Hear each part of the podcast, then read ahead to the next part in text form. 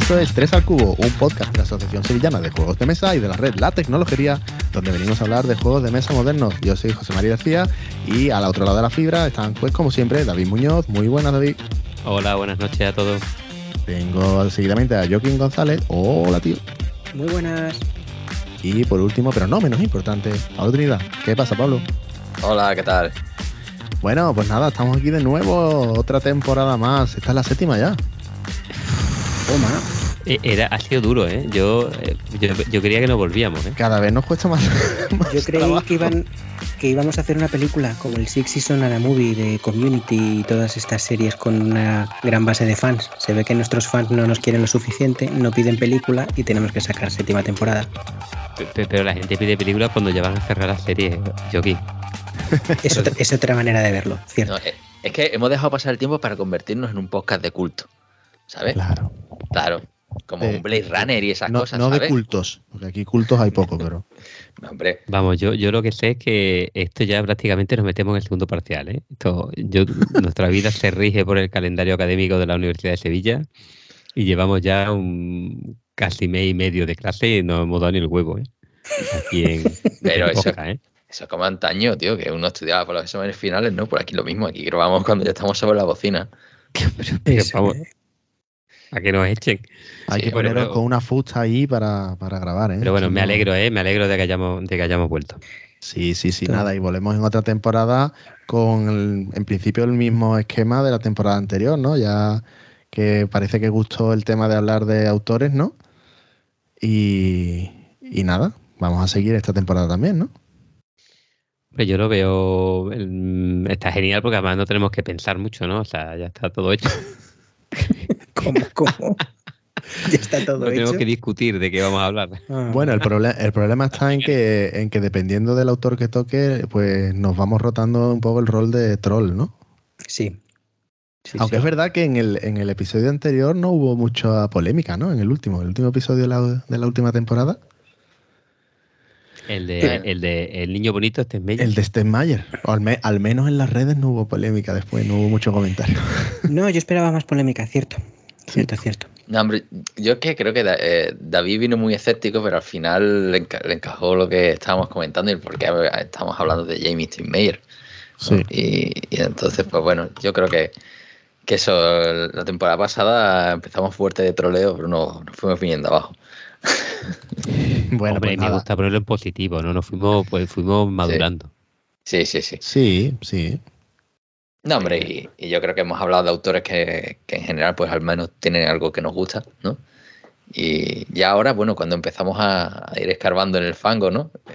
y, y vamos buscando aquí. No, hombre, fango no, todavía queda No, tío, mucho queda mucha ilustre. crema. Queda Sí, mucha sí, sí, crema. nos queda mucho en el De listado. hecho, eh, tenemos, tenemos ahí ya una prelista, tenemos- esto como Sí, la sí, selección, no. tenemos una prelista que por supuesto eh, podemos, o sea, os animamos a los oyentes a que, a que nos deis vuestro, vuestra opinión y vuestra, vuestra preli- prelista también.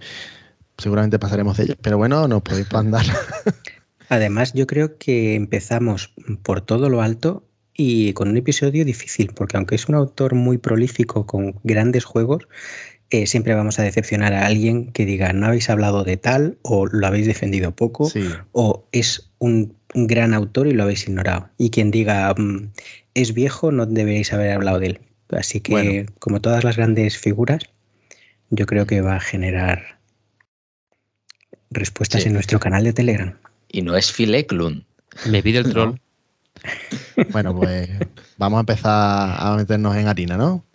Venga, a la cortinilla. Venga, cortinilla. Cortinilla, ya vais a hacer editar. Venga, cortinilla.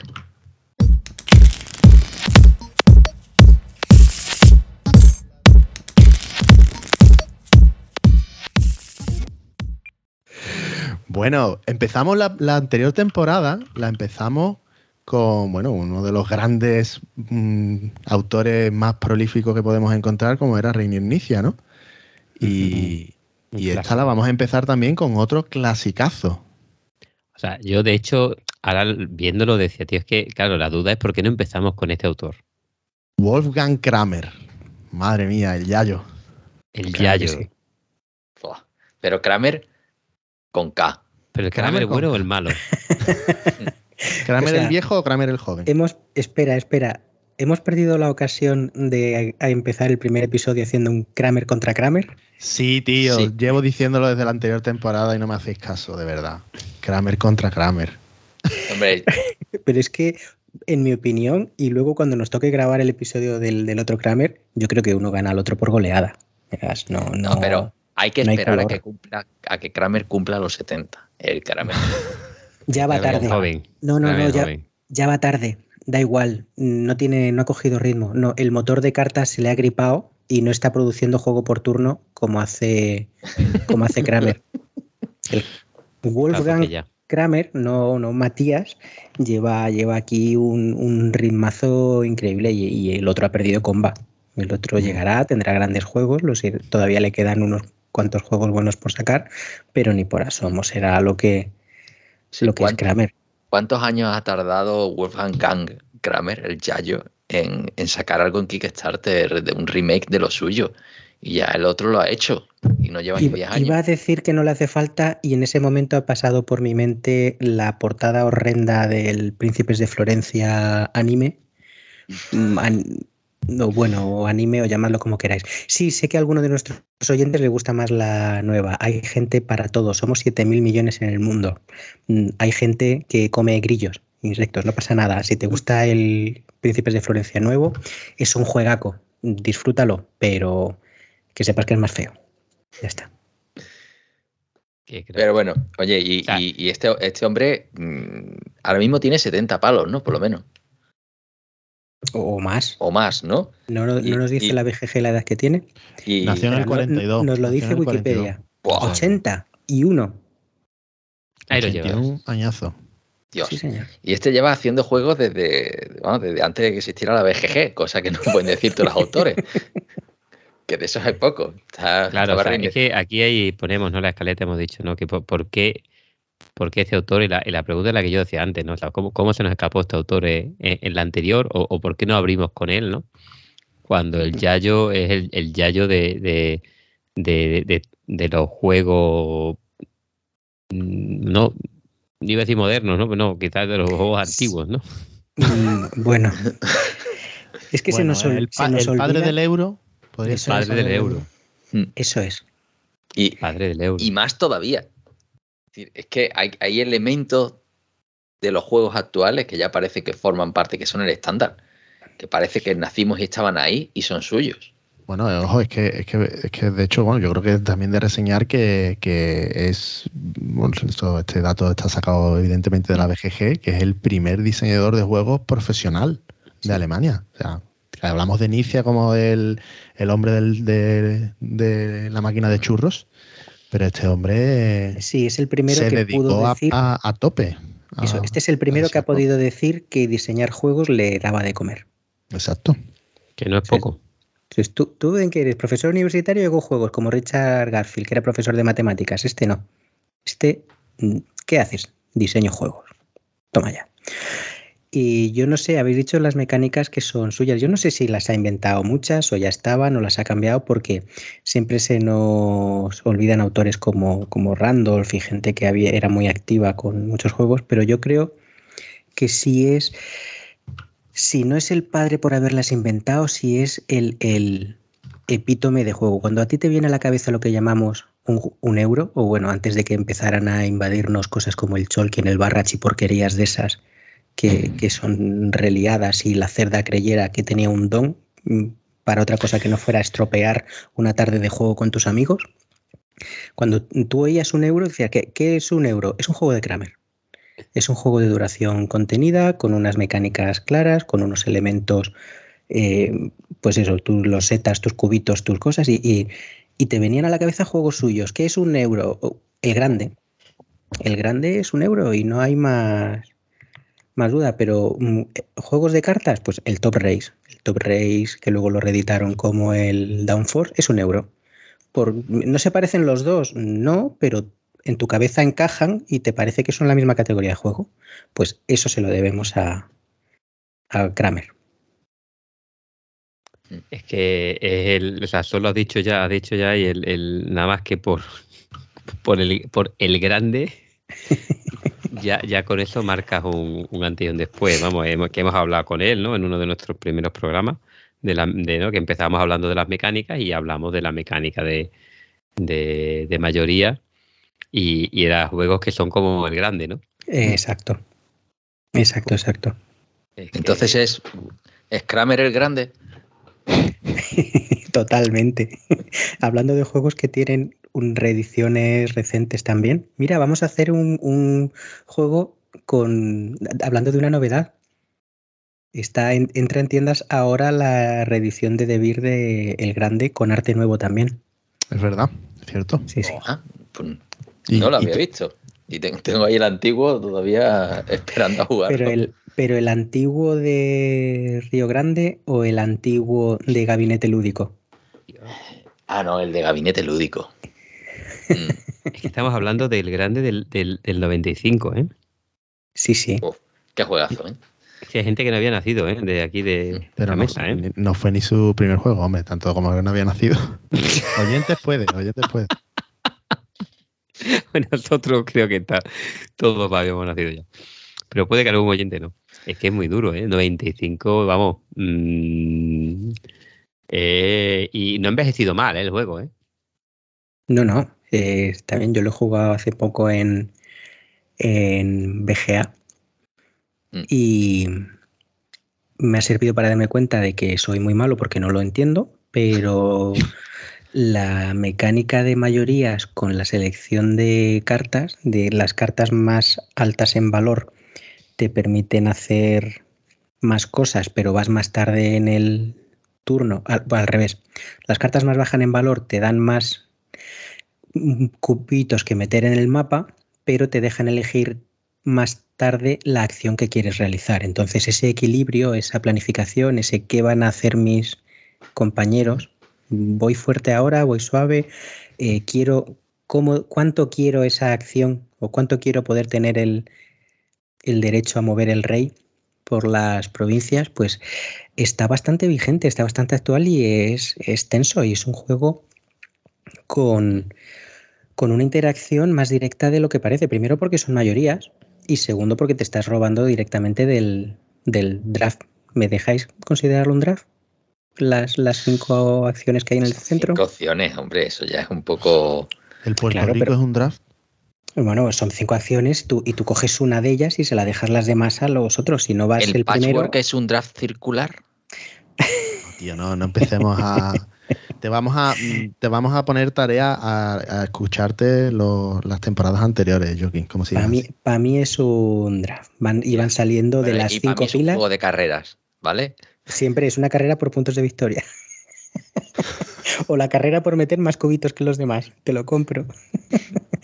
Dejando las, las, bromas. Es un juego, pues eso, de mecánicas con interacción mmm, más de la que parece. No es para nada un solitario multijugador. Tú puedes ir a hacer tu película, pero tienes que mirar muy de cerca lo que están haciendo los demás, cuántos cubitos meten en ese castillo que a ti se te ha olvidado ya cuántos habías metido tú.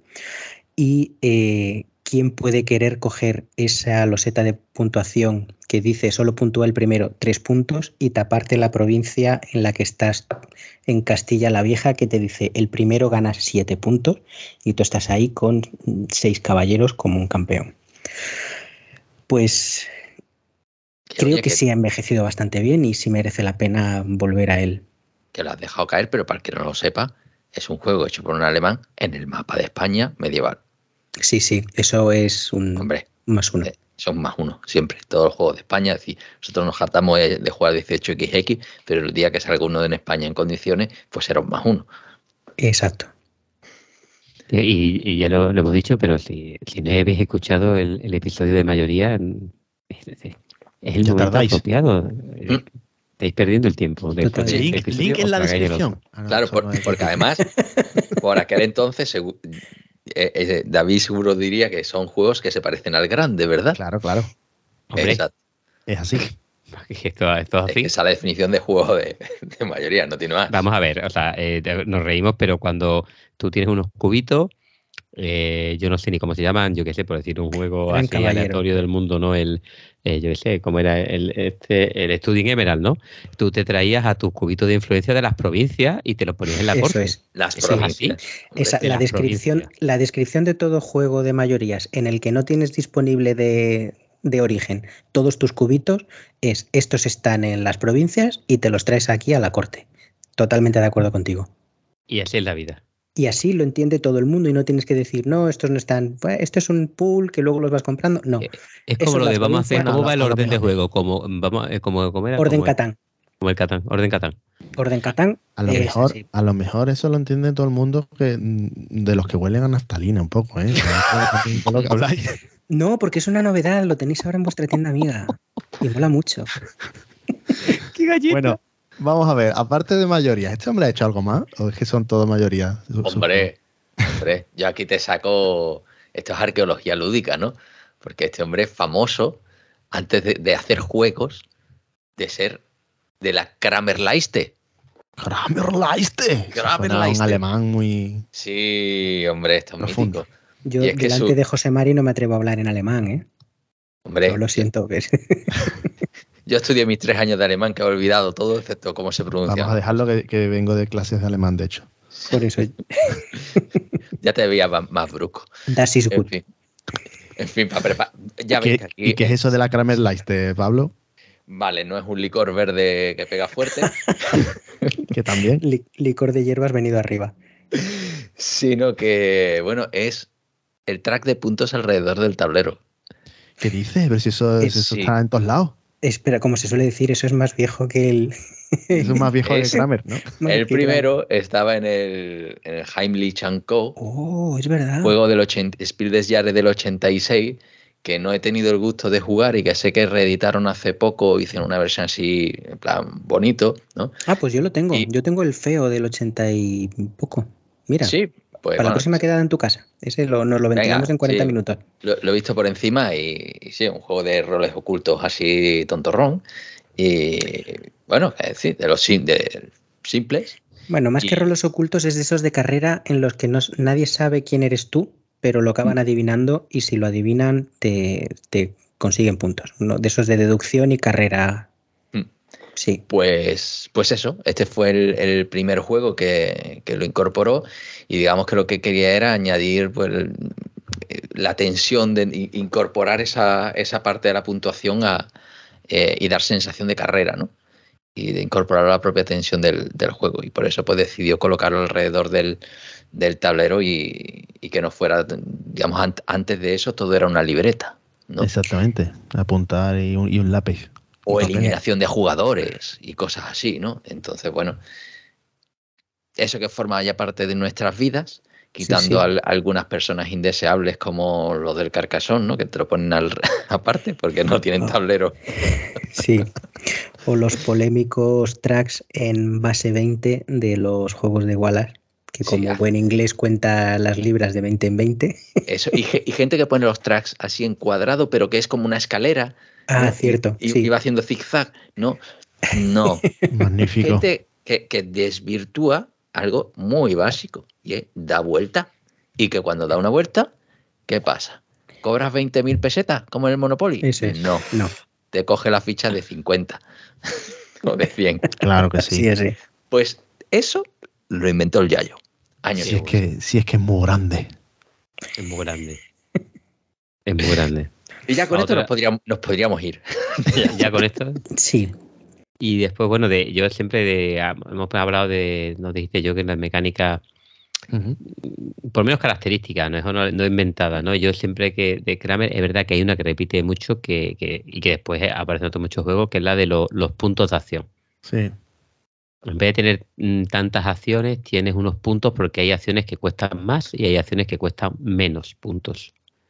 En muchos de tú- sus juegos, ¿no? En muchos de esos juegos está el, el, el Tikal, ¿no? Pero eh, tenía puntos de acción. Mm, Sí. El Cuzco. Eh, el, esa yo, La yo recuerdo de las máscaras, ¿no? la trilogía Sí. de las máscaras. Pero y tiro eh, de memoria, pero creo que el Torres también. Eh, dejadme que lo compruebe mientras David sigue hablando y así no digo tonterías para que luego los fans de Kramer como Javi Santos, hola Javi, que saben dónde vivo, no quiero que vengan y me pinchen las ruedas y me rompan los cristales. Tendríamos que haberlo, traído, pero es que no se deja. Pero bueno, esa, mecánica es importante y, y la otra mecánica que tiene él, es la de la de la de coger que otra persona diseñe el juego y firmar con él como que lo han hecho entre los dos. Eso es una mecánica, ¿no? no, pero, pero eso, eso, es interesante. Es verdad que, la gran mayoría, pues claro, yo no, no, diría todos, ¿no? Pero la gran mayoría de juegos buenos y recordables de Kramer no los firma él solo. No, le, gusta trabajar con otros. ¿eh? Eh, de hecho, es un problema porque luego salen cosas como el azul y dices tú, ostras, este es de Kramer. No, es de Kiesling, con quien ha hecho el 50% de sus publicaciones. Exacto. Entonces, Te, genera ahí esa duda. Sí, sí. ¿Quién es el bueno, no? Yo, yo había oído esa leyenda urbana, pasa es que, bueno, ve ahora y lo chequeas.com. había oído que él era tan prolífico y compartía tantas autorías porque en sus años mozos, em, en vez de ser como nosotros que compramos juegos y los guardamos en nuestra casa creyendo que nuestros amigos van a venir, él tenía claro que lo importante era salir de casa con otros amigos a jugar y guardar los juegos allí para que su mujer no supiera cuántos tenían y no dijera, ¿ya te ha llegado otro paquete de Kickstarter? Entonces eh, se alquiló un piso con los colegas donde quedaba a jugar cada semana. Jugaban mucho y ahí era también el germen pues, de los prototipos de, ellos. Lo que pasa es que digo que oí que no lo tengo bien porque yo te, habían, tenía entendido que eran eh, el grupo Krag era quien sacaba, quienes quedaban para jugar y quien sacaban esos juegos. Siempre pensé que Kiesling estaba en ese grupo, pero no. Resulta que Krag eh, son Wolfgang Kramer, Jürgen Grunau y Ragan y Hans Ragan, que han sacado juegos como el, el nominado en 2008 al Spiel del Jahr, que aquí en España, no sé en el resto de, la geografía, pero en Sevilla lo compramos por palés. O sea, de golpe llegaron 20 blogs a Sevilla y luego salieron pues casi todos, menos el mío, yo lo sigo teniendo y luego salieron todos un montón. Y se jugaba, cuando alguien llegaba tarde a la quedada, los que estaban esperándoles echaban un blogs era, era tremendo. Y otros como el, el Gulo Gulo, que me parece el mejor juego infantil ever, y el Thrill, eh, un juego que me es, es, como esas máquinas en las que tú echas una moneda esperando que la que tú pones haga caer a todas las que están al filito, al filito, a punto de caerse cada vez que les empuja la barra. Pues eso en un juego de mesa. ¿Cómo lo consigues? Pues lo hizo fichas de plástico y cartas y darle toquecitos, empujones a, la, a las monedas. Sí que son, luego sí, tiene un montón de juegos más en alemán que ni conozco ni, ni tengo tiempo para ponerme a investigar. Pero eh, eso, que no sé qué parte de verdad hay en su grupo, si Kiesling era de esos que jugaban o no, pero que como historia me parece perfecta y siempre me ha dado una envidia de la, de la leche. Y a nosotros nos iría mejor como jugadores si hubiéramos hecho lo mismo, gañanes. Claramente. Pues nada, a lo mejor es que no sabe jugar diseña solo, no lo sé. Yo la verdad es que no, no, tengo, no conozco la historia. Quizás esto es algo que verdaderamente seguro que quizás algún oyente nos pueda iluminar, ¿no? Eh, si hay algún eh, o leyenda de, de que, tiene. ¿Por, qué? Siempre, siempre colabora, ¿no? Bueno, desde las leyendas urbanas de los becarios en el sótano de Nicia no teníamos otra leyenda urbana con tanta sustancia. Empezamos temporadas con leyendas urbanas que merece la pena contar aunque sean falsas. Así que si alguien sabe más detalles que nos los cuente. Qué bueno. Oye, lo lo que estoy viendo aquí es que él, llega a diseñar el. Este, el grande, con Richard Ulrich. Sí. Que sí es de su edad, ¿no? Pero luego sacó El Príncipe de Florencia con, con Jens Christopher Ulrich.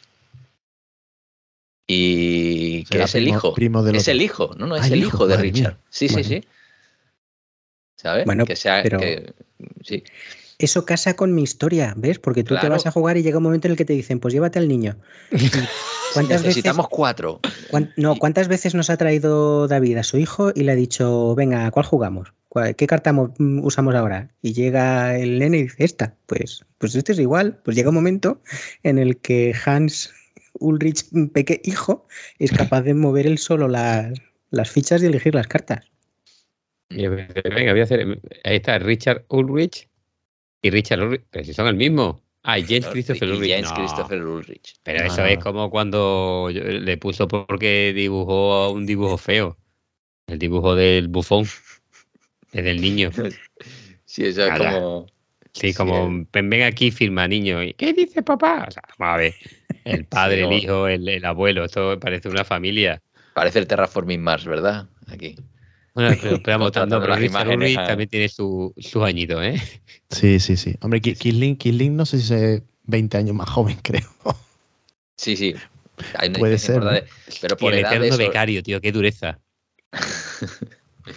Eterno Richard becario hasta que sacas el azul. No, no, no, pero yo creo que hay una diferencia, ¿no? Es lo que, lo que te digo, aquí los becarios firman, no es como Nicia. Entonces yo creo que, que por eso te digo que, que, hombre, que es un- una persona, de hecho tampoco es tan, tan, tan prolífico como Nicia, porque eso es imposible. Eh, pero, pero bueno, yo creo que es un, es un jugador de equipo, Kramer, Sí, claramente, de Y- euro. Aprovecho para hacer un inciso y salvar las, las ventanas de mi casa. Sí, el Torres tienes cinco puntos de acción que puedes gastar para hacer acciones en cualquier orden. Y algunas, como mover un caballero, te cuesta un punto por espacio o añadir un caballero de tu corte al tablero son dos puntos. O sea que no hace falta que me mandes eh, sicarios, Javi. Sí, el Torres es un juego con puntos de acción. Magnífico. Pero eso no lo tenía ya el. eh, ¿Cuál era? El de. el que habíamos. El, Sí, el mucho, Tebas, mucho. ¿no? El, el te vas, vas por tiempo y no es de Kramer tampoco y es Ay, posterior, no. es más viejo. Sí, lo sé. Que no va por. Pero vamos, que era un concepto de tiempo. Al final es un poco lo mismo. Lo que pasa es que ahí añade esa capa de. eh, de que el, el que menos ha gastado es el que mueve primero. Aquí no, aquí tienes punto de acción para durante tu turno. Y eso tú decides qué hacer en tu turno gastándote todos esos puntos de acción. Pero esto es que eso, pues, como la trilogía de las máscaras, Tikal y, y que Mm. habéis mencionado, pues en España ambientado también, lo que es otro más uno. Hombre, eso por supuesto. Hasta taco a muerte, porque eso lo tenéis aquí puesto en la escaleta, así que aprovecho para sacarlo. Igual que el blog era un abstractaco a muerte, el Torres es otro, un poquito más maquillado, y es que no le pone, no le hace ascos a, a nada. Mayorías, eh, filler, abstractos duros. Filler Ah, tiene bueno, también el- la pila, ¿eh? Ay, sí, el, y el- el- geniales. el Toma 6, que es un clásico que ha rellenado pedidos durante muchísimos años para llegar a los gastos gratuitos. Hombre. Y el Toma 11. Y el toma Sí, 5. sí. el- vamos, que esto- Toma lo que quiera, ¿eh? Ahí sí que le dio ahí al, al, toma la casito. Maque, al Maque Game. le dio a la, a la churrería. Le- La churrería. Ah, se, encontró, se encontró con Nicia eh, un, día eh, por allí paseando. Podemos decir que Tenía es la primera serie de juegos. tenía comprado el clip art de la, de la silueta de la vaca y dijo, tengo que amortizarlo. Con un solo juego, ¿no? Si saco cinco juegos me sale a 10 dólares por juego. Así que Sí. Oye, eh, hemos, hemos dicho eso de la trilogía de la máscara bastantes veces, como si la gente lo supiera también, ¿no? Esto durante un tiempo se convirtió en algo fetiche, ¿no? Eh, De leyenda, sí, sí. Sí, jue- juegos casi imposibles de encontrar, ¿no? Que eran el, Sí, el Tikal. El Java y el Cuzco, ¿no era? y el Mexica. El Y Tikal, el y México y el Cuzco. Eso, el México y el Cuzco. ¿Que me está bailando ahora mismo la mente o lo estaba reeditando ahora Maldito Games? o- No, sí, hombre, maldito lo, hombre, será por cajas que el maldito las que han, han venido todos estos, claro que sí, hombre. Juegos abstractos siempre, muy No, pero vamos, lo, decía por eso, por lo de que habían sido juegos muy, deseados, muy... Sí, eh, sí. El No, y, ojo, reimplementa al Java y el Java. no tiene máscara. El Java sí tenía máscara, pero son Eso el mismo es. juego. De hecho, forman una trilogía por las losetas, pero sobre todo por la portada con la máscara fea. Mm. No, no, la mecánica luego sí son más, más verde, rojo y azul. O sea, lo de la trilogía de las máscaras era simplemente por la portada. Pero no, pero todos los tres creo que mm, o sea, comparten lo de las mayorías, ¿no? Yo he jugado al, al Ticar y al México y me, me, sensaciones muy distintas. Vale, bueno. ¿eh? No, a lo mejor tiene la mecánica por ahí, pero es un, son juegos. Alguna mecánica, mayoría, lo que sea, pero. sí, al final. había una mayoría en pirámide. No sé, a mí me parecieron mm. distintos. Sí, el, el, Cusco también es un juego de, de mayoría, de, de, creación de áreas, en el que se juega con el concepto de altura. ¿No? Y entonces, pues vas creando, es muy bonito, ¿no? Luego visto en, en mesa, ¿no? Vas creando esa. Tiene esa tridimensionalidad pero a mí, bueno, son juegos abstractos que a mí particularmente se me hizo un poco, se me hacía un poco largo, ¿no? El juego. Y, y bueno, sí, lo, veo que se te hizo muy largo. Sí, sí, se me hizo. ¿Para quemarlo? Para venderlo. Para vender. Ya, a ver, yo, yo hablo ya en pasado del juego. Bueno, tú hablas en pasado de todos tus juegos, pero hay algunos que vendes y otros que quemas. No, no, no, porque Hoy voy a hablar de un juego que lleva muchos años conmigo y seguirá muchísimos años. A pesar de tener una segunda edición, yo me quedo con la primera. Y es de este hombre. Bueno, bueno este, este, hombre ha hecho tanto que alguno, alguno hay que no nos pueda gustar, ¿no? O sea, pero realmente alguno, alguno le, lo, mandaríamos en la barbacoa, ¿no? De, de José Mare. ¿Qué juego quemarías en la barbacoa? Bueno, venga, Vamos a empezar por ahí, ¿no? El juego que mm, de las preguntas típicas que hacíamos la, temporada pasada, ¿no? Pues yo precisamente yo que, que quemaría el Tikal. Eh, porque además es muy temático porque se lo puedes ofrecer a los dioses mayas eh, en un altar. Y, nada, te queda súper bien. Eh, no sé, yo, yo tenía jeeps, tenía volcanes, había madera para comerse. Sí, está, era bonito y bueno, no sé, y, exactamente con sus maderitas y sus historias. Pero yo creo que, lo probamos, lo probamos a dos, además en el Festival de Córdoba, eh, leyéndonos las reglas sobre la marcha. Y... Eso nunca ha funcionado bien y Morata lo sabe. Ingredientes y, no sé, no, no, no nos Había que echar a, la, a la a vosotros, ¿no? Sí. Puede, pero nada, ya que, ya que quemar uno, yo he quemado el tical. Hombre, no, no nos entra. y además tiene madera también que arde. O sea que... así, así, empieza esta Jumanji 2, ¿no? Quemando un tical. pues yo quemaba el otro de la máscara, tío, el Cusco. Venga, David, que más Mexica y así ya. Vaya trilogía. El mundo se va a la mierda. Claro, lo que pasa con las cosas estas que son, ¿no? que eh, tienen un, aura de, valor porque no, se pueden conseguir, ¿no? Mm. Cuando los consigas mejor no eran tan buenos, ¿no? Como parecían. Sí, sí, Eso, eso nos ocurre mucho a los que compramos por coleccionismo y no solo por, por juego. Pero es que al final, a ver, los juegos abstractos mm, de este tipo, es que a partir de cierta duración, mmm, falta tema. Falta tema y se hacen pesados, ¿sabes? Se hacen bola. Y tú dices, vale, está bien diseñado, pero mm, bueno, no ves que hay evolución, ves que es más de lo mismo, ¿no? Eh, y bueno, a mí me daba la impresión de que con un tablero un poquito más chico y con un poquito menos de tiempo y más apretado todo, mm, el juego quedaría mejor. Pero bueno, yo no soy el, decano de los diseñadores de juegos, claro. Yo, yo, hay un juego de verdad que, no era tan largo, no era tan complicado, pero yo, de esas cosas que yo simplemente no he llegado a entender en mi vida, que era la hacienda. Oh, es una cosa que has podido conmigo. Qué malo es. Qué malo no lo es. Sé. No, es malo. lo sé.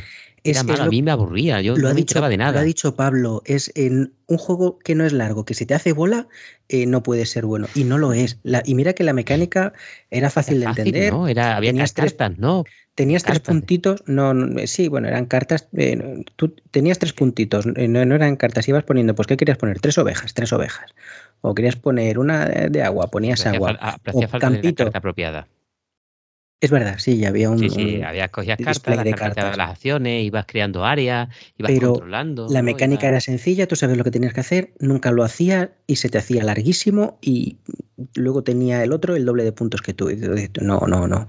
Qué malo es, qué malo es. Ese estuvo saldado en Uf, normal. Era y- era, un, era un control de área, era, era, no era de mayoría, era, era pero bueno, yo les digo que no llegaba a verle el Kung Fu. O sea, yo no, mira que lo he jugado un montón, ¿eh? Eh, nuestro amigo Cristian le encantaba, lo he jugado en persona, lo- pero es que de esto decir no lo entiendo, ¿no? O sea, no, no me entra en la cabeza. Hay otros juegos que me pasan. Pues nada, ese al si arde tampoco pasa nada. Hombre, Hacienda Pues- es para que arda. Yo, la agencia tributaria, agencia tributaria se llama ahora. Lo has dejado muy sutil. Hombre, pero el ministro sigue siendo ministro de Hacienda, no de, Es verdad. de agencia verdad. tributaria. Los ministros de Hacienda también son para quemarlo. Pues yo iba a, a desbloquear un logro que iba a ser quemar en un episodio un mismo juego que luego vamos a destacar al final, pero he decidido que nuestra audiencia eh, podía ser demasiado shock y podíamos perder oyentes por el camino. Así que voy a. Yo quemaría, pero sin ningún reparo, el Nauticus. Un juego que es perfectamente olvidable, seguramente no lo conoceréis, de que jugué muchísimo, muchísimo en Yucata, eh, salió en 2013, en el que estabas en un astillero de barcos, tenías que construir un barco, cargarlo de mercancías y cuando lo tenías lleno, pues tenías pieza de popa, pieza de proa, piezas centrales y los mástiles y las velas que le ibas poniendo a lo largo. Cuanto más ibas haciendo, ibas combando, te iban permitiendo pues completar más, más sets. Era un juego de, de, de colección de, Y hacer barcos. El, eso es. Y al Era principio, bonito, ¿no? Y todo. Pero no tiene tensión ninguna. Al principio parecía, tenías la estrategia, voy a barcos pequeños que son más rápidos de hacer o voy a barcos grandes que lo peto y lo lleno de mercancías. Da igual, la partida tenía una duración que sabías que siempre ibas a poder hacer el mismo número de barcos y por tanto las puntuaciones eran prácticamente iguales y lo único que diferenciaba entre uno y otro era el que había comprado algo en el momento que le había salido. Un juego muy malo, pero igual de, si no es largo y se me está haciendo bola, ¿qué estoy haciendo perdiendo el tiempo con esto? Y lo que pasa es que, bueno, es normal, tienes 260 juegos, no, no pretenderás que todos sean el grande. Hombre, esto, esto estoy viendo la- las imágenes, tú esto lo ves ahora mismo en la hotness de, de Essen y te lo precompras y dices, te lo Pero un gatillazo espectacular, ¿no? A este, te, te sacan lo- la- las mercancías en vez de ser de losetas de cartón, te lo sacan en miniaturas de plástico y las, las piezas de barco, Los barcos, en- los barcos. encajan entre sí. Porque además era un juego ya que tenía un, un mecanismo de rueda de acción de los que le gustan a, Mm. a David. Que ibas moviendo, según- eh, ibas moviéndote alrededor de una rosa de los vientos y cogías lo de la pieza de arriba y podías obtener un beneficio que estaba pintadito abajo. Entonces, pues esa era la idea, ¿no? Ir combando con tus movimientos para no perder, Ah, no ese- perder ritmo en los, en los ese- turnos. el, de te- el ejército de terracota, que salió hace poco, sí, uti- utiliza esa mecánica también. Pues Sí. sí, es, es una, es una rueda luego bastante, bastante común, bastante usada. De hecho, a mí me recuerda también a la del, a la del Barras o, el- o la propia del, del Carrara, ¿no? Es una rueda, es un da- acuña esa frase de el rondel me confunde. Que cuando dices ya te toca, ya me toca a mí, sí. Mm, ¿Por qué? Se acaba de mover, y dice ya, pero todos teníamos clara nuestra acción y te vuelve a tocar. Pues el, el rondel me confunde. Bueno, bueno, pues nada. Eh, oye, y una cosa que no hemos comentado, que también comentábamos normalmente, eh, de, de, de Kramer, o sea, que, que juegos huelen a Kramer, pero no son de Kramer. El ¿Tenéis ahí Glenmore. alguno? Yo sí, el azul. He empezado y he dicho, ah, voy a hablar del azul como favorito. Y luego miro, es de Kierling. Y digo, hombre, no me jodas, eso es hacer trampas. Es, Eh. es igual, es un juego muy sencillo. Tienes tus losetas, las pones. Tienes la pelea no solo por correr para pillarlas, sino para luego tirarlas al centro para que si el otro quiere se las tenga que llevar todas. Y aunque es, tiene una parte de puzzle tuya en la que vas comprando los colores que te convienen más para hacer el, el mosaico, miras lo que tienen los demás para tirarles la roña o para saber si te van a quitar el color que a ti te interesa. Entonces, ¿no, no, ¿no crees que es quizá demasiado abstracto para que sea de Kramer directamente? estamos hablando del Blocks y el Torres. El Blocks era abstracto puro y duro. Es que Kramer Bueno, el- todo. Bueno, No sé. Pablo ha dicho el, el Glenmore, pero es que ese es de Matías Kramer.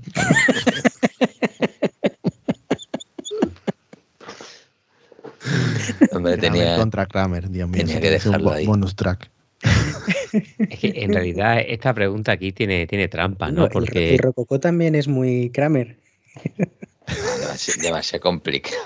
es demasiado No, complicado. ese es no, demasiado no, complicado, es verdad. Pero eh, cualquier juego, aquí, el, o sea, todo juego que, que sea un euro medio, dice huele a Kramer. Sí, el Alhambra, que tengo yo aquí al lado. Sí. El Finca, Eh, el Fresco. sí. El fresco, el fresco más que el el- Pero porque son clásicos básicos de euro, claro. Es que claro, es. que, es, es que porque es el, el yayo de los euros. Familiares medios. Y de los fillers, de esos, mm, que si, si te saca un Thomas 6, si te saca un Linko, una Bluxen o un- como sea, o juego que por cierto todavía estoy esperando que un día se, se realineen los astros y, y Josh Mulancano pueda conseguirme una copia del Linko en coreano que es precioso. O sea, buscad imágenes en BGG, son, en vez de lince, son unos zorritos súper simpáticos. Y como no tiene texto, se puede jugar perfectamente con esa, con esa edición. No pierdo la, que la yo no le, no le, no, no, yo Kramer no me, no me trae a la cabeza filler. Es verdad, ¿eh? Eh, No me, no, no lo tengo asociado.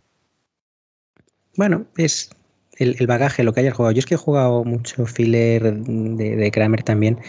en- cuando vivía en Córdoba y, y estaba en la asociación Jugamos Todos, que quedábamos en un bar en la Sociedad Plateros, y las mesas de bar pues tienen lo que tienen, ¿no? A veces conseguías juntar dos y teníamos algo un poquito más grande, y si no, entre hacer tiempo y presentar muchos juegos, pues teníamos mucho, mucho filler. Y, y de esa época, pues para mí, Caja de Amigo, igual que el Thomas Air, es asociado o con el Bonanza o con Kramer, con el. Con, entonces, bueno, ahí eh, depende de, de cómo hayas llegado a tu situación actual en el mundo de los juegos. Si tu filler viene más de la escuela americana o más del virus, pues Kramer no te lo asocias a. No, no. No. Que lo- los fillers no tienen autor. No, les da- no te da tiempo ni presentarlo. Esto es así. pobrecillos, pobrecillos, juegos de caja pequeña. Eh, correcto. Bueno, pues nada, yo creo que le hemos dado. Ah, espera, a mí me ¿Nos queda algo gustaría. sí, sí, hablando de abstractos, es que lo he visto ahora mirando Filler en la lista de OGG. Hay una anécdota súper buena.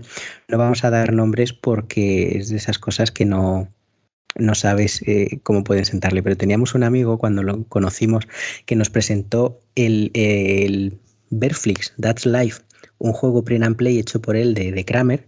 Es una carrera en la que vas avanzando vas cogiendo la loseta en la que caes y no puedes caer en el sitio donde ya haya un pollo del rival, sino que le tienes que saltar, ¿no? Entonces esa es la primera partida que jugué en el piso de David, antes de cuando todavía vivía en Sevilla y no se tuvo que ir al, al extrarradio. Y fue una partida divertidísima porque fuimos 10 personas, el juego era terrible, pero nos reímos infinito y nos hicimos amigos. Entonces, y, pues, y qué, y qué decir de- del, del pollo pick and play? O sea, es. las impresoras 3D. Fue genial, hecho con muchísimo cariño, muchísima ilusión. Eh, la partida salió fatal, pero sacamos grandes amigos de, de aquella tarde y le tengo cariño. Pues con una parecida se lo intentó preparar a su futura mujer, a su prometida, con, con El Pueblo. Pueblo es un juego basado pues, en las construcciones de pueblo en Arizona, Nuevo México. La geografía me, me falla. Abstractaco puro, que es como el Blocus 3D vas poniendo fichas una encima de, de, otra, tapando los colores que hay debajo hasta que bueno, pues no se pueden poner más fichas y entonces cuentas los puntos en, en, negativo. Y era su juego favorito de la infancia. Se alejaba a los juegos normales que se encontraban en las tiendas. Lo había traído su padre que viajaba mucho, pues creo que de Alemania precisamente. Y, y, como no lo encontraba por ningún lado, se puso a hacerlo con unos listones comprados del, del Leroy Merlin. Los este tío marquetería. Claro.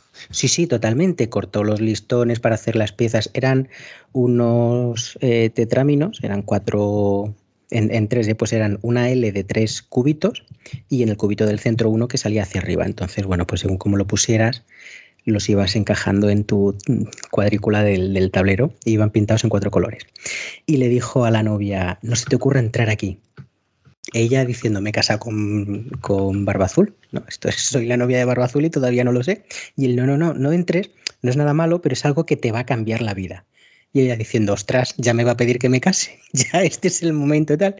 No, no, no, no, no, esto mm, súper ilusionado y tal, hasta que llega pues un cumpleaños de ella, dice, ya, toma, y le da su edición print and artesanal hecha a mano durante meses del pueblo.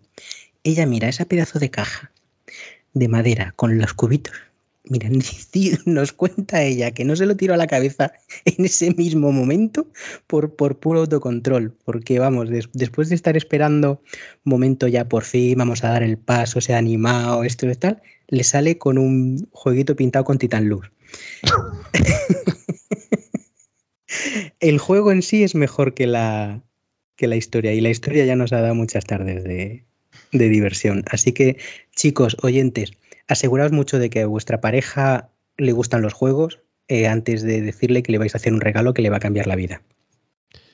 Dios, díselo con Kramer. Entre tú y yo, un Kramer es para siempre. bueno, pues nada, nos hemos dejado en todo lo alto, así que yo creo que es momento ya de hablar de nuestros juegos destacados de Kramer, ¿no? Venga, vamos al lío. Pues cortinilla.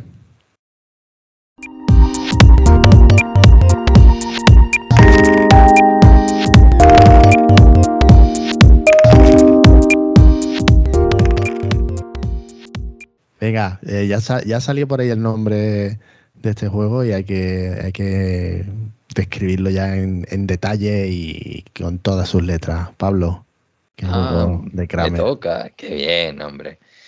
Bueno, pues eh, qué, mejor que el, rey de los euros, el padre de los euros, que haciendo algo que, que huele aquí a, renacimiento, ¿no? Esa es otra cosa, un, un juego, un euro que no esté ambientado en Europa en el renacimiento eh, es medio euro. Un euro. Eso es. Son 50 céntimos. bueno, pues, pues este es un juego que, que me enseñó David en su momento y tal como vino, pues me, tuve que comprar mi, propia copia, ¿no? Es que nada maravilla. Eh, hace poco además sacaron una segunda edición con, todos sus componentes deluxe, eh, pero han cambiado las reglas, ¿no? Han hecho algunos cambios y no, yo me voy a referir al original, al diseño original, que por lo que he visto con el nuevo, pues no tiene nada que envidiarle y al revés, me parece un juego bastante redondo, muy familiar y, también de para gente de culo duro, ¿no? Bueno, pues en este juego, básicamente. ¿Y, ahora es cuando dices el nombre del juego, que no lo has dicho todavía? Sí, sí, sí. Eh, Eso que fue... Déjame, hijo. Es que dijiste, tenéis que decir varias veces el nombre del juego para que los oyentes sepan de qué estamos hablando. Y llevamos tres minutos. Hay una introducción ahí de tres minutos. vale. Die Palast von Kagaraga. oh, ¿ha visto? Así lo diría un alemán que no sabe pronunciar las R, pero aquí decimos los palacios de Carrara. ¿no? Eh, es, a ver, que tenía por aquí la, ficha, la perdió. Mm, Del 2012, el juego. Sí. Eh, este juego que te. con, ojo, con Kisling. Eso es, es que aquí lo estaba. Und Michael Kisling, ¿vale? que además fue nominado al Kenner Spears Jahres del año 2013, ¿vale? Es decir, un juego en condiciones. En su momento solo salió en alemán, seguramente por eso muchos no lo consumieron, ¿no? Eh, sí tuvo una edición luego en, inglés, pero bueno, es un juego que es completamente independiente del, del, idioma y aquí lo que vamos a hacer fundamentalmente pues es comprar piedras en Carrara eh, famoso por el mármol, ¿no? Esas piedrecitas de mármol que son unos, unos ladrillitos de, madera de colores muy, muy monos, ¿no? Y, bueno, vamos a dedicar a comprarnos piedras y con esas piedras pues a construir eh, palacios, ¿no? O distintos edificios en seis ciudades, en Livorno, Pisa, Luca, Viareggio, Massa y Lerici. Eh, pues cada una de estas ciudades pues nos van a pedir unas determinadas calidades, ¿no? De, esas piedras, porque hay piedras de seis colores, cada uno de una calidad, que básicamente es su coste, coste 1, 2, 3, 4, 5 y 6 de base, pero este juego incluye un rondel, ¿no? un rondel en el que eh, el precio, ese precio base de, de 1 a 6, pues va cambiando. Y todo aquello que no se vaya comprando, pues tú lo que haces antes de comprar es giras la rueda donde están todas las piedras y automáticamente se, actualizan los precios. Baja en uno el coste de todos. ¿no? Y entonces, pues todo eso que nadie va queriendo, cada turno, cada vez que alguien compra, pues va bajando el, coste. Y entonces, pues, bueno, la cosa es que tú en tu turno, pues básicamente puedes comprar piedra o construir eh, un edificio. ¿no? Luego hay una tercera acción que ahora os comento. Y eso fundamentalmente, ¿no? Y los edificios son de, distintos tipos, tienen distintos dibujos, ¿no? Pero básicamente tienen cinco costes, de 1 a 5. 1, 2, 3, 4, 5. Y, y, esos edificios tú decides con qué piedra lo construyes, pero cada piedra lo que te hace es llevar el edificio a una ciudad u otra. Entonces, en Livorno es la ciudad más cara, digamos, solo aceptan la piedra más cara. Pero en Lerici les da igual la piedra, ahí se comen cualquier cosa, ¿no? Entonces tú vas colocando en cada una de esas seis ciudades, tú vas colocando esos edificios que vas construyendo con el número de piedras que te indican. Y cada ciudad lo que tiene es eh, asociado un o dinero o puntos de victoria. Eh, y un multiplicador. Entonces, si tú construyes un edificio de cinco piedras en Pisa, que te da, eh, tiene un multiplicador de tres monedas, pues ese edificio te va a dar, en un momento dado, 3 por 5, 15 monedas. ya un... En Jingle. Only 17. no, no, está bien porque ABA siempre está bien. ABA mola. Sí. Continúa, Pablo. Eh, vale, ya se ve la Esto se corta en postproducción. ya me estoy aquí viendo a, a Joaquín en pantalones de campana, ¿vale? Con esas barbas. En fin. Eh, bueno. Y eso es lo que nos dedicamos a hacer. ¿Qué ocurre? Que, bueno, ¿qué competencia entre los jugadores? Pues tú, hay una tercera acción que puedes activar una serie de puntuaciones. Las puntuaciones son una de las ciudades, entonces hay una carrera por ser el primero en construir tres edificios en una de esas ciudades y entonces la activas. Cuando la activas, te cobras todos eh, monedas o puntos, según la ciudad, de, eh, de los edificios que hayas construido allí. Y nadie más puede hacerlo. Y luego, pues también se pueden activar edificios tipos de edificios, porque construyes eh, pues, pórticos, bibliotecas, palacios, catedrales, son distintos tipos de edificios y puedes activar ese tipo. Entonces, si tú has construido una biblioteca en Pisa, en Viareggio, en Massa, en tres ciudades diferentes, pues puedes activar esas al mismo tiempo y esa activación de edificios, esa activación de ciudades, lo que te hace ganar dinero o ganar puntos de victoria. Es la única forma de ingresar dinero. El resto del dinero te lo fundes en comprar piedras. ¿Vale? Entonces, es un juego en el que la lucha contigo mismo, que es la primera, ¿no?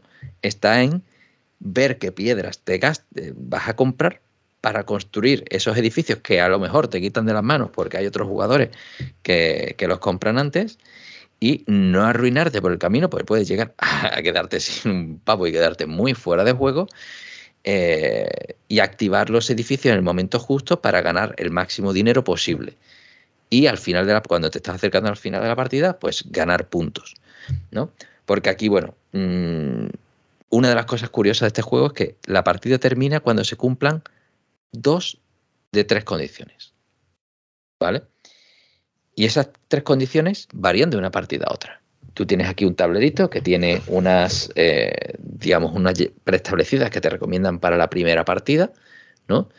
Pero luego tienes un mazo con una expansión que venía en el propio juego, venía en un sobre de no lo abras hasta que no juegues al menos alguna partida. Y eh, podríamos decir que es el primer Legacy. en fin. Un poco como pinzas. Bueno, tú abrías un sobre y, ya está. Aquí más de uno va a tener que hacer revisión de episodios anteriores, por lo que veo. sí, sí. Y, bueno, digamos que que las, eh, lo que te lleva al final de la partida, las condiciones de final de partida, pues pueden ir cambiando de una, de una partida a otra, ¿no? Y, y, bueno, y luego pues también los puntos de victoria que te dan, pues también van asociados a esas cartas que un poco pues te cambia, tiene una rejugabilidad casi infinita, porque son 40 cartas, tienen... Eh, coges tres, digamos que tiene, está bien estructurado para que no te salgan combinaciones pues, rotas y demás. Y, bueno, eso es un poco el, juego. Ya os digo, compra piedra, mm, construye edificios, puntúa lo, antes posible. Y bueno, luego los tipos de edificios tienen una, una fichita de madera muy cookies, ¿no? que eran como, como sellos, que había seis sellos de cada tipo que se gastan también relativamente pronto. ¿no? Todo esto cambia con la segunda edición, en la que esos sellos desaparecen. Eh, aquí tú podías construir, eh, por ejemplo, el Lerichi, la ciudad más barata, les daba igual el tipo de piedra. Sin embargo, pues en la nueva versión hay un ratio de conversión de piedra. Solo puedes, digamos, canjear dos del nivel inferior por uno del superior. Y para mí es otro juego. ¿no? Este es, es que es muy sencillo. Muy sencillo porque tú estás viendo además los precios, los, los tipos de piedra. Se ve todo son colores, bueno, el que sea daltónico a lo mejor puede sufrir un poquito, eso sí. Eh, pero bueno, un juego muy, muy sencillo. Que, es más exigente de lo que parece. Por eso es que os digo que empiezas con 20 monedas y tú dices, venga, pues me voy a hacer aquí ese edificio de 5 que veo, ahí lo voy a construir aquí. Y cuando te das cuenta te has fundido toda la pasta y con ese edificio no recuperas tanto. A lo mejor lo has puesto en la zona de puntos de victoria, una ciudad de puntos de victoria en vez de una ciudad que te da moneda y, te hundes en la, miseria porque no puedes recuperar el dinero. Puedes quedarte, puedes quedarte muy fuera del juego. Y eso es lo que, bueno, a lo mejor alguno pues ha podido tener alguna mala experiencia en una primera partida, lo que sí, al enseñarlo tienes que advertir eso claramente, ¿no? Pero por lo demás, un juego elegante que yo saco con lo típico de Navidades que mis hermanos, mis primos me piden que saque algo, se explica rápido, se juega, se disfruta desde una primera partida y, para mí, pues, ya digo, uno de los dieces de, del dúo. A mí un, juegazo. El único problema que tenía que era una caja infame. Sí, es que la caja tiene la misma forma de ladrillo que los ladrillos de, que representaron las piedras. ¿Vale? es muy temático. ¿vale? No puede tener más aire la jodia es enorme, porque es, a ver, como la típica caja de, de 30 por... es como la caja de, Alea, pero más larga, ¿no? Algo así. Pero un poquito más alto. Eso. Tiene como un medio centímetro, un centímetro más, ¿no? Pero tiene forma de ladrillo. Es, es lo que lo hace temático. Y eso sí, bueno, tiene además para que para que no para que tú escondas las piedras que has comprado, tu dinerito y demás, tiene unos edificios que se montan, tiene así como una, una pantalla del máster, ¿no? Pero que tiene techo. Entonces se lo pones y hace una casita y tú lo escondes ahí. Al final parece como un, banquillo de esto, una parada de, autobús de los pueblos, ¿no? Sí, es magnífico. Pero han hecho la caja para que, vamos, para que lo guarden montado prácticamente. ¿no? Sobra aire aquí para aburrir. A mí es un juego que me gustó mucho. Yo lo, he jugado contigo, Pablo, y, en mi casa con, Puri también, y nos gustó mucho, pero lo que pasa es que eso, que como eh, es también difícil de conseguir de alguna forma, ¿no? Ahora con la nueva edición entiendo que será más sencillo. Pero, en su momento estaba costaba 20 euros y ahora pues 65, 80 deluxificado la leche. Claro. Pero bueno, yo lo juego mucho en Yucata y ahí el tamaño de la caja te da bastante igual. Y la experiencia de juego es mm, muy parecida. O sea, si el ritmo es bueno, la, las sensaciones, todo lo que has comentado es, igual, porque la pelea por conseguir el dinero para comprar ladrillos y luego el usarlos donde mayor beneficio te vayan a dar, pues bueno, eso, lo tienes, lo tienes ahí. Sí, eh, es, más duro de lo que parece, ¿eh? Yo... Sí, sí. Sí. Por, yo tengo, hay una única cosa que, pero este ya mi, mi OCD, el, ese sobre que, que traes y, digamos el juego avanzado no me convenció absolutamente nada. Yo creo que lo hemos comentado en algún otro episodio, pero bueno, me repito más que el ajo.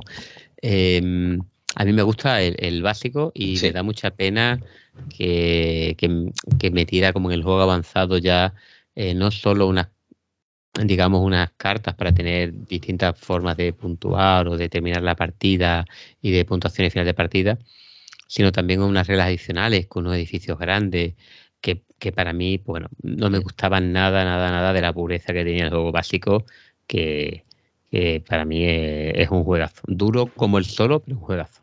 Sí. ahí se, se viene llorado de casa. Sí, sí. Sí. Y además que, a ver, que la rejugabilidad viene por el orden en el que salen las piedras, las losetas, en el básico, ¿eh?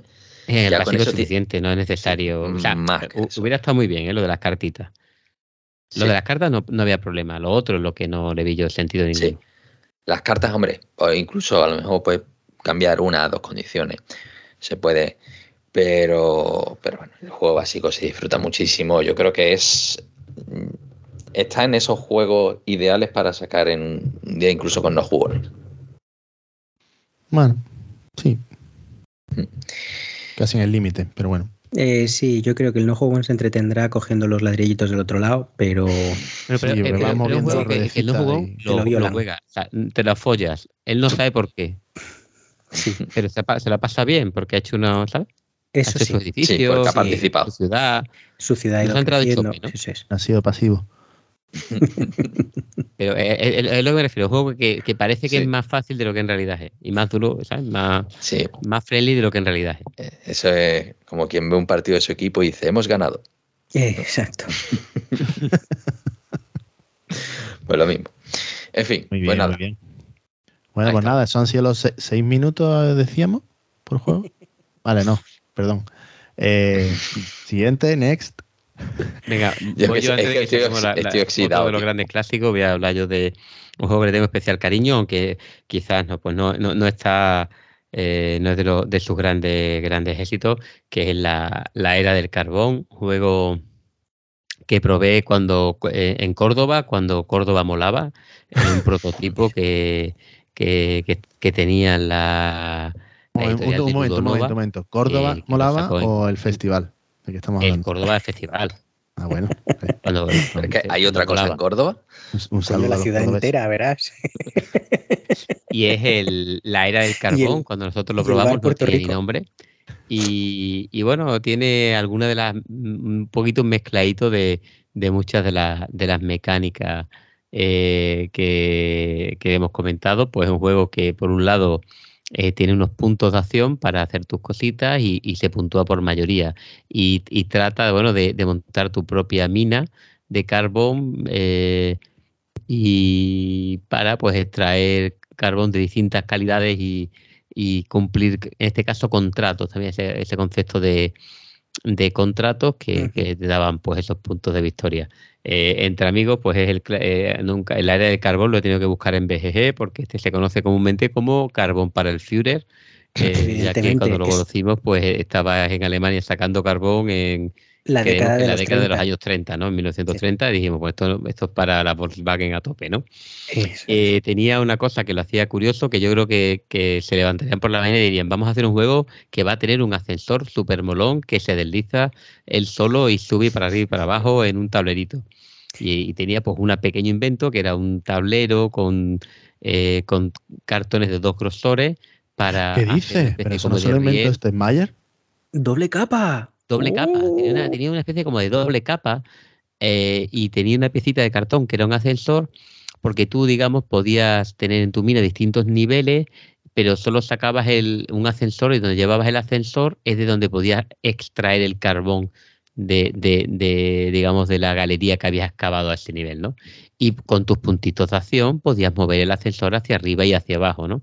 y cuando lo movías pues tú lo deslizabas por su riel y eso era pues pues entrañable, ¿no? Y hay que decir, pues bueno, probamos el prototipo, eh, es un juego pues, pues bueno, familiar, divertido, eh, y, yo creo que llegamos a, a, Sevilla, ¿no? Y, y, todos los que lo probamos allí, que éramos los simios, también estaba tú, Pablo, si no recuerdo mal. Sí pues yo creo que tal y como salió en castellano nos compramos una copia cada uno de ellos y la verdad es que lo jugamos, lo jugamos bastante. Un juego familiar, el tema un poco eso de sacar carbón, pues tampoco es que, por lo menos no es el renacimiento, pero bueno, te acerca a los trenes y, y tiene, pues, bueno, metía, aparte de la planificación de los puntos, había un montón de juegos de mayorías, que también digo que también había mayorías. ¿Mayorías por qué? Mayorías por por digamos los tipos de minas que había, el tipo de carbón que tú eras capaz de extraer, el, eh, en los contratos pues había una serie de características y, había mayorías por los contratos eh, y había pues bueno todo ese juego de, de, en este caso había un montón de mayorías de puntuación que era lo que marcaba el punto y tenías que estar pendiente no solo de lo que hacías tú, sino lo que hacían los demás. Yo juego clásico también de los primeros de Lunova y muy recomendable el ascensor, es que le faltaba grosor, grosor a ese cartón, ¿eh? E-, era muy, muy, muy delgadito. Es que no era ni doble capa, ¿no? No existía la doble capa. Era doble papel. Era como el papel. bueno, tío, hay, pero hay papel higiénico que tiene más grosor, ¿vale? Pero era entrañable, metías los, los, cubitos en, en, el ascensor y después te los subías para arriba o para abajo, ¿no? Exacto. Era, era, entrañable. Ascensor Tycoon se llamaba. Simulador de ascensor. Vaya tela. Mm. A ver, a ver, tenía su, su rollete con esa, eso de cavando para los lados y sí. Sí, sí, estaba muy bien. Pues sí. otro, otro de los clásicos, sí, sí, sí, señor. Yo le, le, tengo cariño también, precisamente porque es de los primeros de Ludonova, en una época en la que yo compraba todo lo que sacaba Ludonova, que eran dos juegos al año, tampoco era muy complicado. Pero... año fue con el Rialto? Mm, no, el Real vino después, ¿no? No recuerdo el año, ya te digo.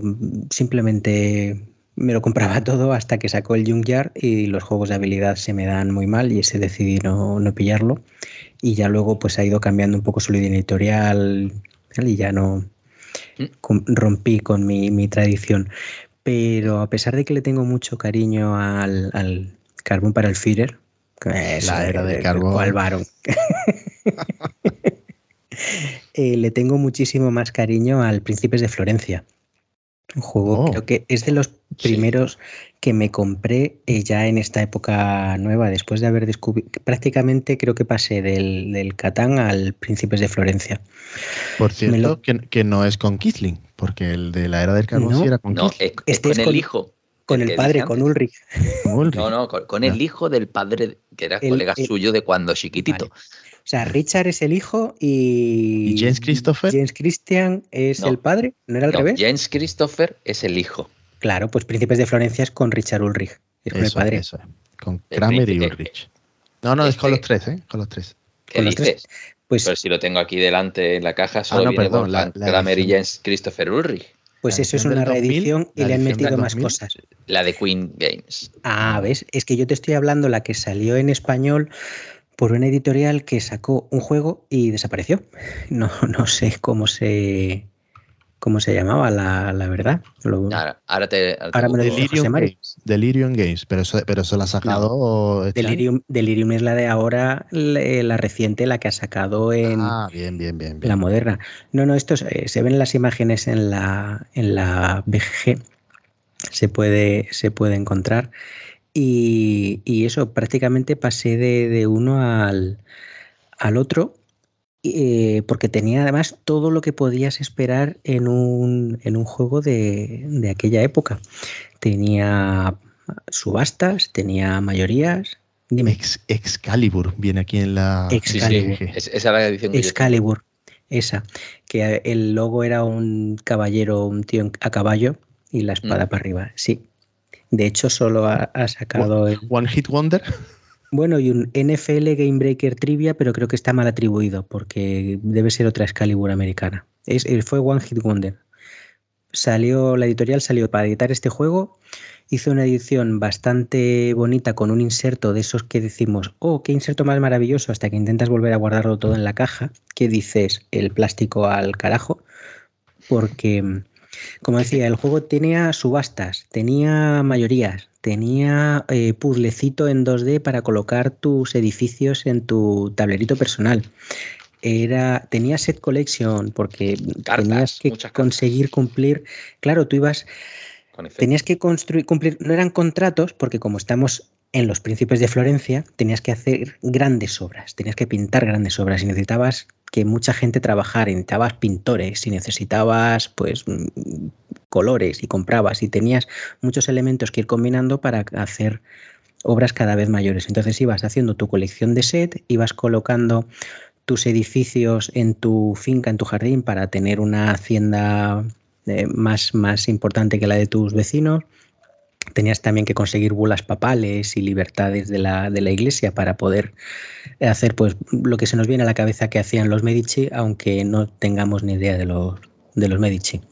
Pues eh, y, y, no solo me lo compré, lo jugué, lo disfruté, es un juego muy apretado en el que cada vez eh, son siete rondas, duración fija, que eso ayuda a que la partida no se vaya de madre, pero cada vez que haces una obra tiene que ser mejor que la anterior, porque el público cada vez quiere más. Un mecenas no, no vale con que tengas lo mismo que ya tenías, tú quieres que tus artistas se superen, entonces cada vez necesitas que hagan obras con mayor valor. Entonces, si el primer turno te piden pues siete puntos, para el segundo te piden 10. Pero claro, tú ahí necesitas generar un motor de compras, de financiación, que de algún lugar tendrá que salir el dinero. Y el dinero es muy apretado. Entonces, vas toda la partida, pues, pues eso, tratando de comprar las cosas baratas mediante subasta. La subasta no sé si la inventó él, vuelvo a decir, yo Kramer no creo que inventara gran cosa, pero luego tenía muchas cosas en los juegos que hemos ido viendo después. Tenía este mecanismo de subasta por los objetos en los que un jugador elige lo que sale a subasta y luego puede que se lo lleve o no. Si no se lo lleva, saca otra cosa a subasta después, como por ejemplo en el Castillos del Rey Ludwig eh, o en el siglo XX, en el Benjamin Jan Hardet, juegos en los que dice, vale, yo quiero subastar esta loseta. Y los demás van pagando de 100 en 100 y si te la ganan, pues sacas otra hasta que eliges que Y puedes sacar paisajes para rellenar tu tablero y cumplir las leyes de, de edificios, bufones que son, bueno, aumentar el valor de las obras, arquitectos que te permiten construir con más barato y ahí es donde está. Quieres gastarte poco dinero o menos que los demás y conseguir hacer esas obras hasta que llega el final de la partida en los que bueno, las cartas de puntuación que has conseguido comprar son las que vas a, puntuar. Y en una de esas partidas en las que a mí se me había abierto un mundo nuevo, que me había cambiado la vida como, como a mi amigo y su pueblo, eh, nos hicieron una foto a mi hijo y a mí eh, mi hijo tenía tres meses y es la foto con más votos en el Príncipes de Florencia de la BGG. Así que si alguien quiere ver lo lechón que era mi niño con tres meses y la cara de concentrado que tiene, encontraréis esa, esa foto. No me lo puedo creer, estoy viendo la foto. Vaya, primicia. Uy, es verdad. Dios mío. ¿En serio? Sí, sí. Es la primera foto que sale en la página del BGG. Madre mía. 457 votos. Pues sí, ahí tiene toda la cara de David, tío. no me digas eso, no me digas eso, que, tengo una conversación con mi mujer. Qué grande. el tapete es mío. No, esto era, esto era en una casa, rural en, en Córdoba. Sí, sí. Pues yo este creo que no lo he jugado. Este no lo he jugado yo. Está bien. Una de esas cosas curiosas de mi edición, por la que además no la tiro, es porque eh, cometieron un error de traducción bastante eh, tonto. Tradujeron el médico como el físico, porque en inglés creemos que médico es doctor, pero sí, pero es physician. Physician. Y entonces, physician suena físico, dijeron, ah, pues el físico, no, el físico es el physicist no es el physician. Y entonces tengo una casa en la que un médico, un físico te, te cura y tienes las acciones de, salud. Y bueno, bien, es entrañable. Oye, eh, creo que ya he desentrañado aquí el, el tema de padre-hijo, e ¿vale? En las propias reglas aparece, porque eso sí, la caja original de Alea del 99 eh, sale Richard Ulrich pero luego la edición que sacaron en castellano y que también sacó History salía Jens eh, Christian Ulrich, ¿vale? Y que y pone entre paréntesis en el copyright eh, o que, Udbraindingen, que es como expansiones, Ah, vale. ¿vale? Entonces... Pero espera, ¿expansiones no es Erweiterung? Sí, pero mm, he tenido que buscar la palabra. Ah, vale, es que es lo único que sea alemán yo. Sí, sí, no. Eso. El, el Eso, Erweiterung. cos- Kostenlos, que es la- cuando coste. comprabas en, en. Spiel Offensive, claro. En Spiel Offensive, para conseguir los gastos de envío gratuitos, siempre veías Kostenlos, pues ahí. Y Erweiterung, siendo este no es el Son, básico. son Derangebote. Son de Arangebote. es ser rubia en, en alemán. De bote.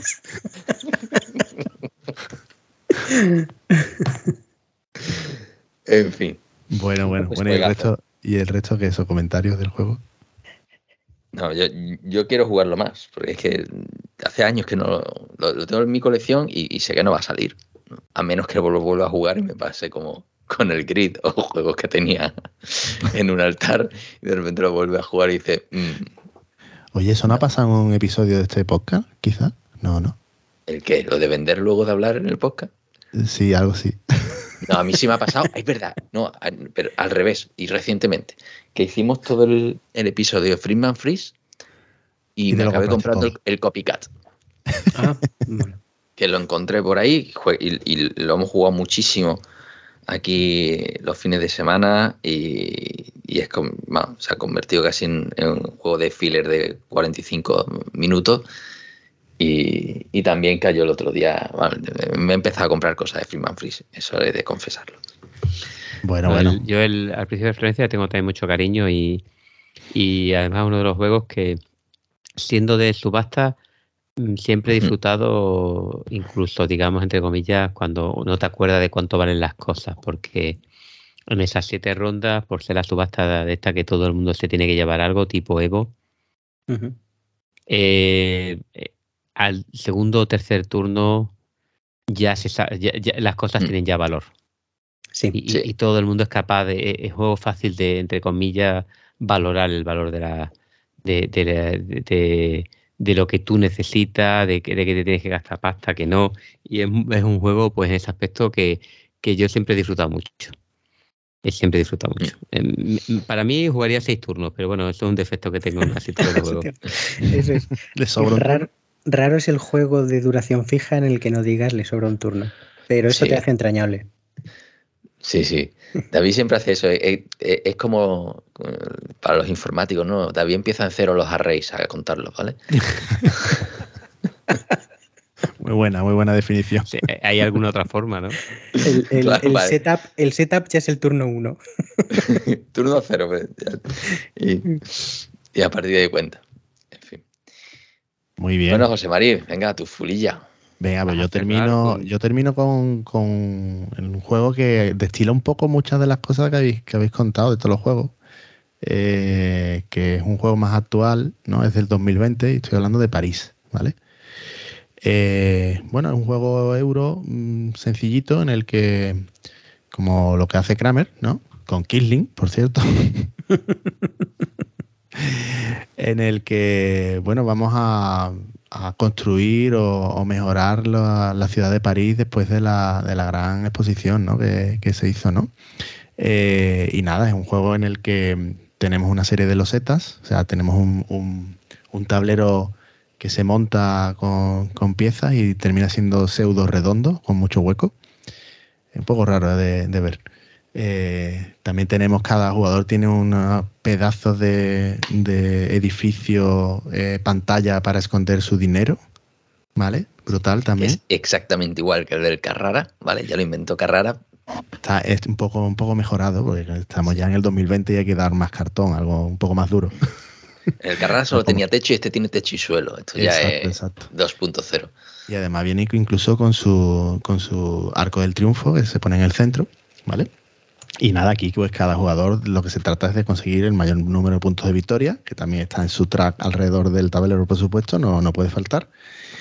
Y, y bueno, se, eh, es un juego en el que lo que tenemos que ir haciendo es ir colocando un- una serie de losetas. Tenemos una, una acción, la acción normal es que en cada turno siempre colocamos una, una loseta que representa un edificio en uno de los distritos de París, ¿vale? Está Batignolles, Chaillot, Saint-Germain, La Villette, Belleville y Montmartre. Y eh, cada, en cada edificio eso se coge al azar, digamos, y cada edificio pues de un tipo concreto, ni tiene un valor. Eh, valor que digamos que tenemos que, por así decirlo, como somos eh, inversores en la ciudad que queremos pues relanzarla un poco y mejorar los distritos y demás, y construir monumentos también, que también se construyen, pues tenemos que, que adquirirlos de alguna forma, ¿no? Pagar dinero por ellos, ¿vale? Y, tiene una, mecánica en la que las losetas se cogen al azar, pero sabes que a qué distrito van, ¿no? porque por, por, eh, detrás tiene su nombre de distrito. Eh, y en cada distrito, pues como digo, hay seis tipos de edificios y, se van y se pone solo en el que toque, ¿no? el que, el que hayas robado. Y, y tienen un coste que cada vez es mayor, ¿vale? Entonces cada jugador tiene una serie de llavecitas que las va poniendo eh, en unos edificios ya que vienen en el tablero, que son los bancos, que, es con el, que consigues dinero, o lo puedes poner también encima del, arco del triunfo. Si lo pones en un banco, pues ya solo puedes utilizar esa llave para comprar, ¿no? La llave representa un poco ese, tú eres el, casero, ¿no? Que va a comprar ese edificio em, de ese distrito, a no ser que lo hayas puesto en el arco del triunfo.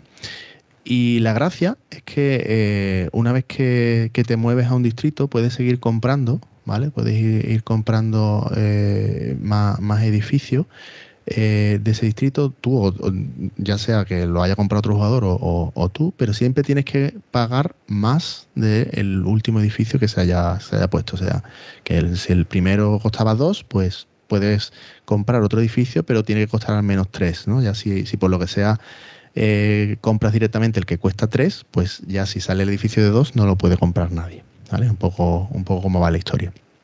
Y, en, eh, conforme se van comprando esos edificios también, pues los edificios te generan a su vez otros beneficios distintos, que son recursos que te hacen falta para comprar edificios más caros, que lo, lo puedes vender por dinero, porque aquí también el dinero está bastante escasito. Y, al final puedes terminar mm, construyendo un monumento allí en ese distrito, ¿no? Al final, conforme más distritos vayas comprando, pues te va dando más puntos de victoria.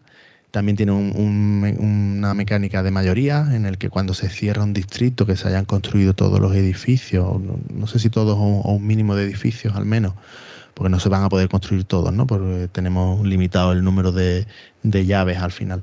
Pues em, el que más edificios haya contribuido, que, que haya comprado ¿no? en, ese distrito, pues se va a llevar también unos puntos de victoria al final del juego. Y, luego también tiene otro track aparte, un track de ventaja en el que los edificios más baratos, por así decirlo, te dan unas ventajas adicionales y los más caros pues te dan más puntos, ¿no? Un poco así como, como funciona. En definitiva, un juego sencillo eh, que destila mucho eso de, ir cada vez yendo a más, ¿no? O el hecho de que tienes que poner una llave primero en el banco para poder comprar después un, edificio de ese distrito, ¿no? Entonces un poco como pones la, primera pieza, la primera piedra, pero mientras tanto pues tienes que conseguir dinero de alguna forma para poder terminar eh, por comprarlo, pero alguien te puede pisar ese edificio y al final te tienes que irte al edificio más caro porque ya te han comprado el, el más barato, ¿no? Entonces, bueno, tiene un poco ese, ese juego, ese, esa, esa poca de, ese dosis de interacción. Y, nada, un juego, pues eso, sencillo, de los típicos de 90 minutos que ya no se llevan y que, y que huele a Kramer y a Killing por todos lados. tiene todas sus mecánicas habituales.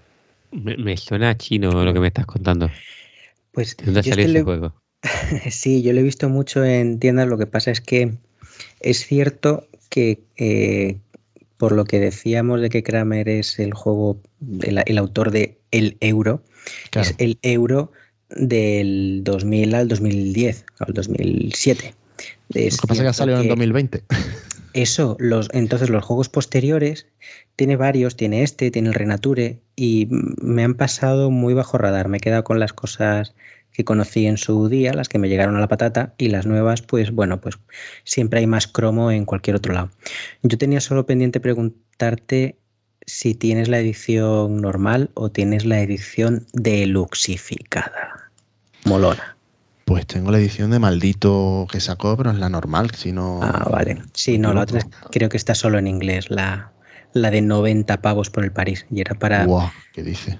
Para decir si, si eso combinado con tu mesa para juegos era la experiencia lúdica definitiva, porque entonces nos lo sacabas la próxima vez que fuera de, de visita, sí o sí. No, no, a ver, tiene su, ya te digo, su, es todo de cartón, pero tiene su presencia un poco ahí con su arco del triunfo y demás, ¿no? Mola, mola.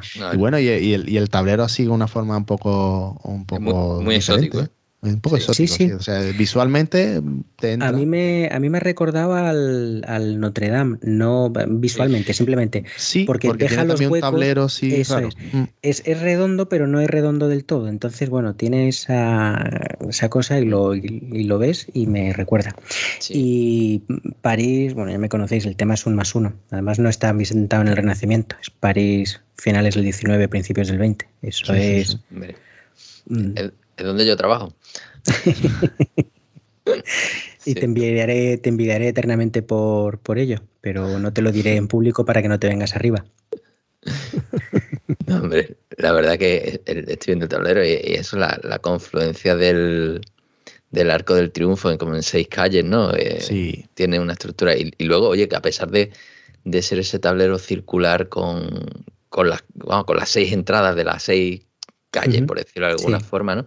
Sigue respetando el track de puntos de victoria alrededor. Sí, sí, por ¿no? eso, eso lo, os lo he dicho al principio. O sea, es que tiene todos, Sí, los, todos los, los aspectos de Kramer, mayoría, track de puntos, eh, acciones eh, retrasadas, ¿no? Eh, primero haces una cosa Sí. y después haces realmente la acción que, que estás buscando.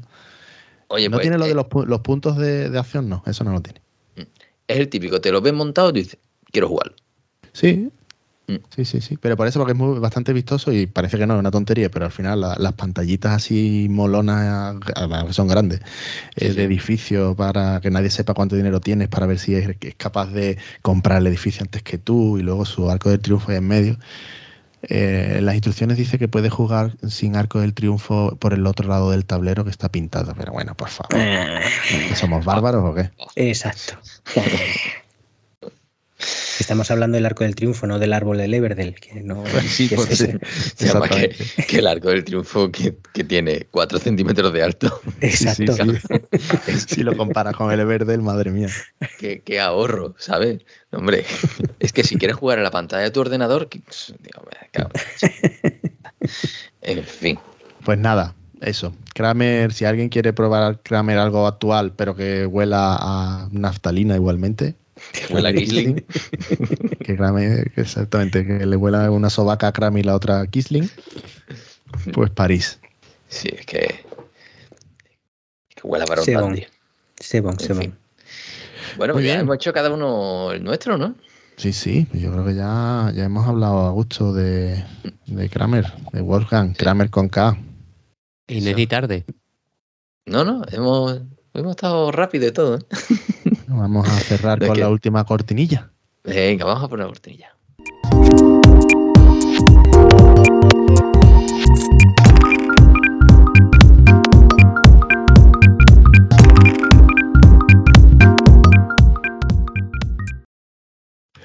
Oye, a- a- a- ten- he visto aquí que alguien ha apuntado más Accessit, un juego que ya, que ya se ha mencionado gracias a esa gran anécdota, que es el pueblo.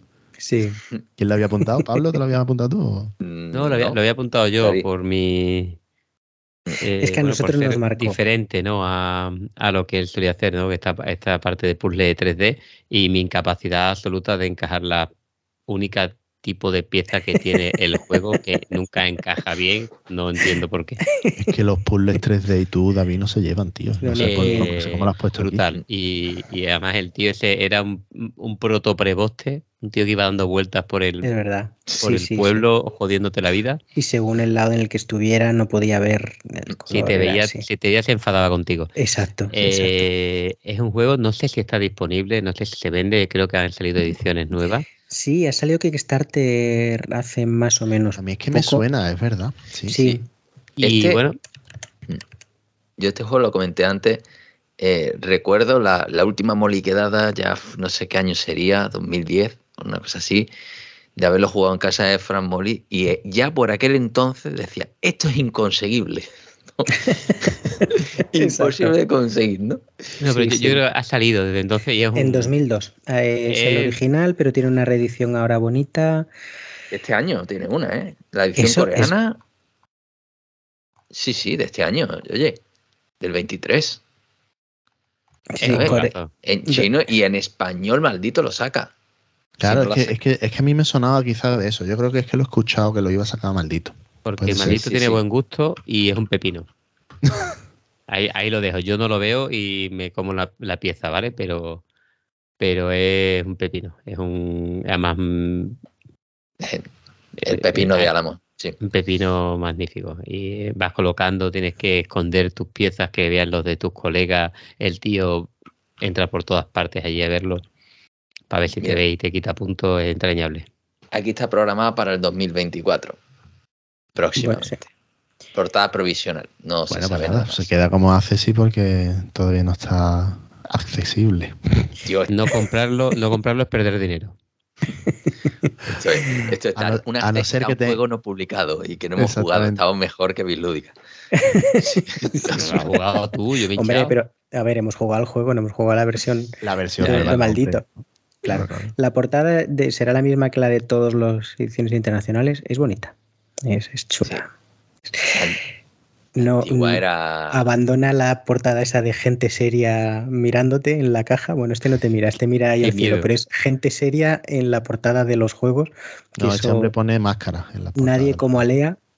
Los, los, grandes juegos de Alea, no, este había un, un indio, una india ahí mirando y detrás las, las construcciones.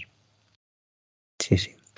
Un consejo a nuestros oyentes o anécdota. Hemos dicho que, que Kramer fue uno del, el, bueno, el primer eh, diseñador de juegos que pudo permitirse vivir de ello. ¿Cómo lo consiguió? Pues eh, Escuela Inicia reedita tu mismo juego varias veces con pequeños cambios eh, y pues lo puedes vender a muchas personas. De hecho, no tengas reparo en hacer ediciones que te pidan otras empresas mm, para, para promocionar el, Aquí en los bancos te regalaban una baraja de Heracles Fournier y en Alemania te regalaban juegos de Wolfgang Kramer. Y es curioso porque el que más me ha llamado la atención es el, el Niki Lauda Formel 1, que hemos hablado del, claro, hemos hablado del Downforce, que es la evolución del Top Race, que es a su vez la evolución de, del tempo, y es que el Niki Lauda está dentro de esa escuela. Es el mismo juego, sí. tienes los mismos cochecitos, el mismo movimiento mediante cartas, la apuesta en qué posición van a llegar los, los coches. Tú no eres ninguno de ellos, pero tú has apostado en secreto porque va a ganar uno y vas a hacer que tu coche avance más.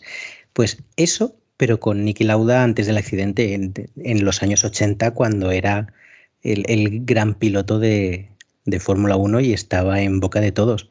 Pues no tengas reparo, no, no te digas me debo a mi arte. No, no, si quieres vivir de los juegos y quieres comer todos los días, que te vienen los del Banco Santander y te dicen que le hagas un, un juego, sí, reedita tu juego con un tema molón. No tengas reparo. a ti mismo.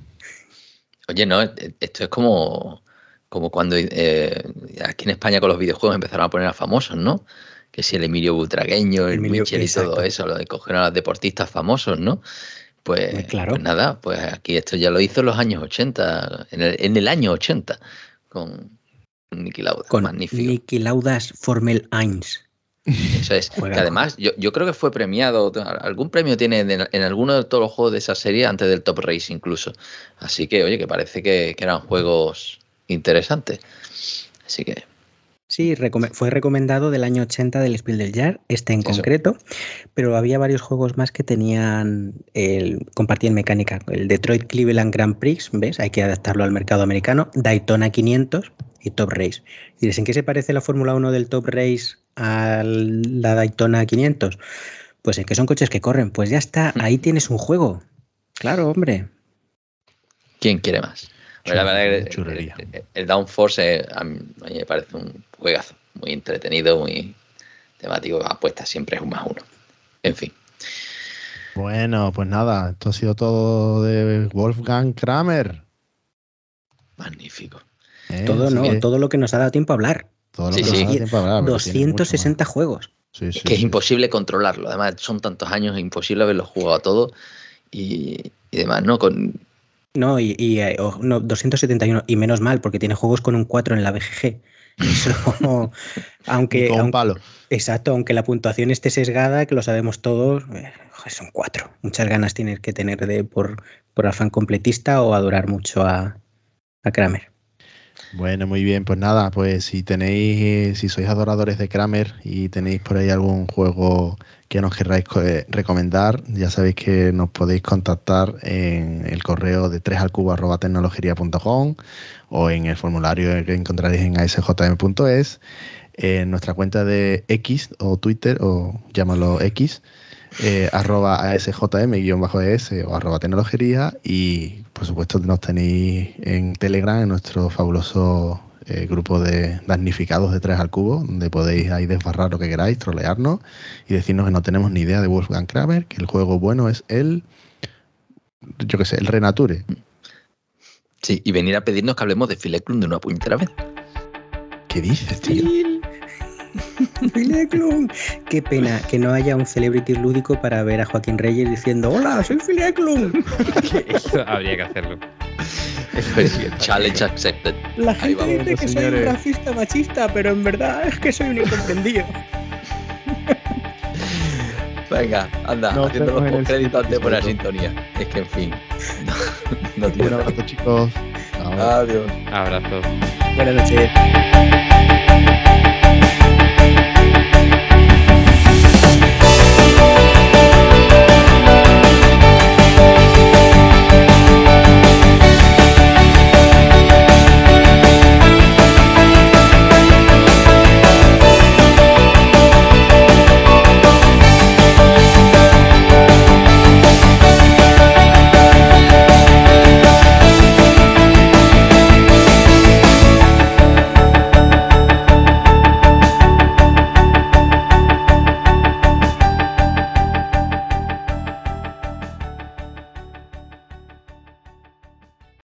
Llámalo Accessit, llámalo consejo a los espérate. oyentes. Antes de pasar, no sé si lo habéis comentado. ¿Habéis visto la foto del pueblo con la caja custom made? De que no íbamos a dar nombres. Edit. luego lo edito. True story.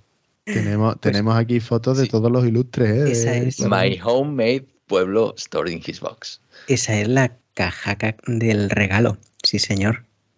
Eso, si, si alguien ve esa imagen y cree que es equiparable a un anillo de compromiso, mm, bueno, ya se ha contestado, verás. sí es. Pero eso Firmado, es. y, y no me vamos a decir nombre, pero quien vea la foto es que está firmado. Vamos, que no tiene más. Esto lo va a editar, ¿no? Hay que editarlo. Bueno, quitaré la referencia al nombre. Me lo complicáis. Si no, lo vuelvo a hacer, ¿eh? Oye, ¿habéis visto que en la BGG está la foto? Cabrón. Bueno, aparece con, con, con ventana de eh, Emiratos Árabes. Yo creo que nadie lo va a, le- le va a conocer. Eso es mejor que mi anécdota, al carajo. Cerramos en todo lo alto. ya está. No, hombre, es que la estabas contando y aquí está la imagen. En fin, es que digo, voy a ver imágenes del pueblo, a ver cómo, cómo será la nueva edición, si hay alguna foto y me veo aquí. Qué bueno, qué bueno. En fin, Se pues me nada, el te hizo- círculo. es que Nada Lo- te hizo lo- asociar ideas. Lo De mejor de todo, mi pueblo print and play. Digo, ah, pues ¿quién será el amigo de Joking que ha hecho un juego print and play? es sierra de mano and play. En fin. pues ya con esto nos vamos. Hemos descarrilado ya, ¿eh? Hemos descarrilado. Esto ya. Eh, pi, pi, pi, pi, pi, pi, Venga, eh, fórmulas de contacto. el peor episodio ever.